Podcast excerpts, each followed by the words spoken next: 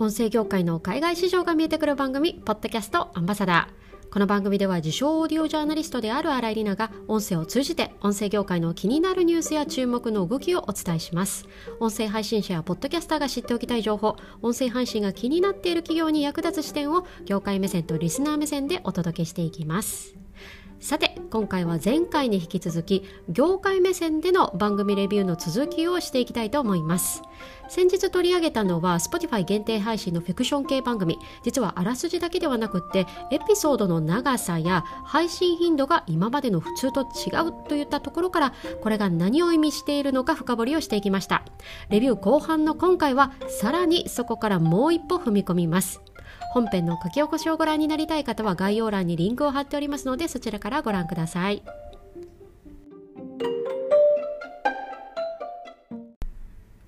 さて今回も前回取り上げた Spotify 限定配信の番組 Red Frontier を業界目線コンテンツ制作という観点から深掘りをしていきたいと思います。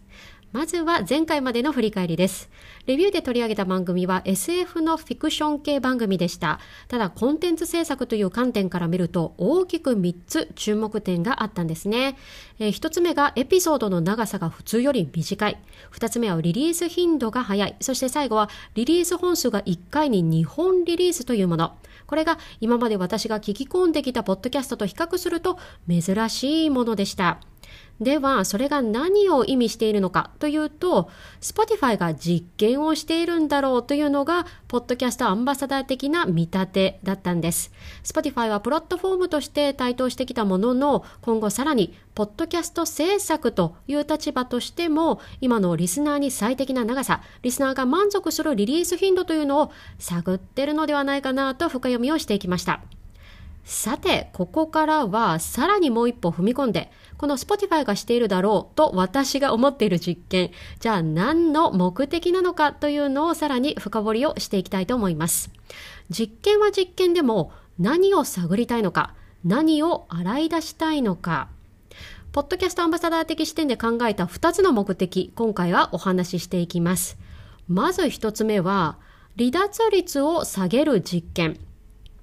えー、離脱率というのは、要はエピソードを最後までちゃんと聞いてもらえるかどうかの指標となる数字のことなんですね。エピソードが始まった時は、離脱率0%。そこから徐々に聞く人が少なくなっていって最終落ち着くわけなんですが、この離脱率が低ければ低いほど、最後までエピソードを聞いてくれる人が多いということを意味します。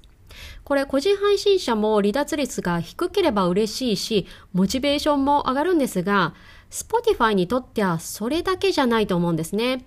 マネタイズにも重要な指標となるはずなんです。例えば、スポンサーの獲得。まあ、以前このポッドキャストアンバサダーでも様々な音声のマネタイズ方法について取り上げたんですが、これまで特に海外の音声業界でのマネタイズ方法のメインとなってきたのがスポンサー収入でした。今でも、まあ、ニュース系番組の常に常連であるニューヨークタイムズや Vox Media なんかは20分の番組の中に2箇所や3箇所スポンサー枠があるんです。ではこのスポンサー枠獲得に向けて重要な指標となるのがこの離脱率なんですね。この離脱率が低いという数値が、例えばスポンサーに向けても最後まで聞いてくれるリスナーがいるという証明にもなりますし、そうすると例えば番組エンディングのスポンサー枠も売りやすくなるということにもつながると思いませんか？では、この離脱率の実験だろうと、私が感づいたポイントはどこかというと、番組の長さが短くなっているという注目ポイントからでした。これ今のエンタメ業界の流れというものも絡んでくるんですが例えば、まあ、一般的なまあ SNS や動画サイト、まあ、人が隙間時間に楽しめるエンターテインメントというのは実はどんどん時間の尺が短くなっているのが世の中の流れです。例えば TikTok なんかは基本15秒の動画ですよね。まあ、一方でこれまでのポッドキャストというのはそんな世の中の流れとは逆を言っていて、まあ、前回のエピソードでも挙げたようにですね2時間超えの作品もざらにあるほどなんです、まあ、そこで今回の Spotify としては実験として1つのエピソードの長さを10分以下にしたいわば細切れにしたといったところに実はこの TikTok のような流れをポッドキャストに反映させているのではないかなと見ています。まあ、要は長いエンタメだと途中で飽きられてしまう。そこを時間を短くすることで、早いペースで話が展開して、リスナーを飽きさせない。そこから離脱率を下げていくというような流れが見えてくるなというふうに考えました。そしてもう一つの実験目的と私が睨んでいるのは、リスナーをどこまでじらすのかという実験です。これ結構ちょっとざっくりした見立てではあるんですが、これも実は私が公開会だ理由があるんですね。それがリリースの頻度です。まあ、注目ポイントとしても挙げたんですが、今回の番組、今までよくあった2週間に1度の更新から早くなって1週間に1度になりました。ましてや最初はですね、1回に2話一挙リリースというものもあったんですね。これ、まあ、いわゆるビンジリスニングと言われる一気聞きしたいという、まあ、リスナーの要求に応えるにはどこまでじらしたらいいのかという、まあ、実験の一つになるんじゃないかなと思うんです。まあ、これあくまでも私の仮説なんですがもしかしたら今まで2週間に1回の普通のリリース頻度では実は2話目からリスナーの数がガクンと減っていたのかもしれません。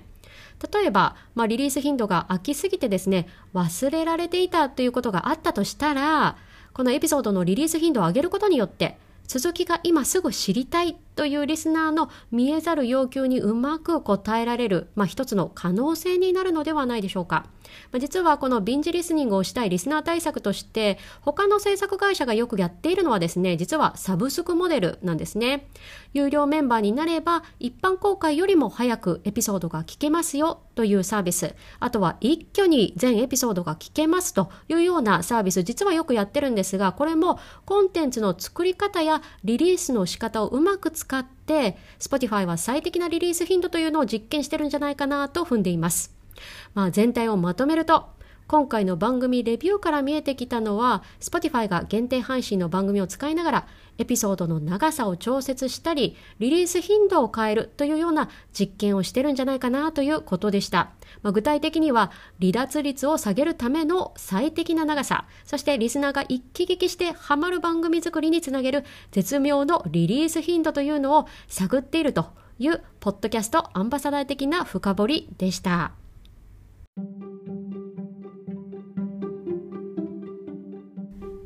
さて今回は Spotify 限定配信のポッドキャスト Red Frontier を取り上げて業界目線の番組レビューを2回にわたってお送りしてきました。音声業界も毎日どんどん変わっています。特に最近は今回取り上げた Spotify をはじめとするプラットフォーマーの動きも非常に大きいのがこの業界。Spotify はその中でもコンテンツ制作にも力を入れているだけに今までのデータをもとにこうした実験を進めているというのは絶対ありだなと思っています。まあ、今回もあくまでもポッドキャストアンバサダー的な深掘りではあったんですがこういう実験私も含めた個人配信者の方もいろいろされていらっしゃるかもしれませんね。もし今までにエピソードの構成を実験的に変えてみたという方がいらっしゃいましたらぜひコメントでお待ちしております。今回のエピソードの感想は書き起こし配信をしているノートのコメント欄やツイッターにてお待ちしております。そして今回の放送が役に立った面白かったという方はぜひ Apple Podcast や Spotify からのフォローやレビューも嬉しいです。どうぞよろしくお願いします。最後までお付き合いいただきありがとうございました。ポッドキャストアンバサダーの新井里奈がお送りしました。それでは次回のエピソードで。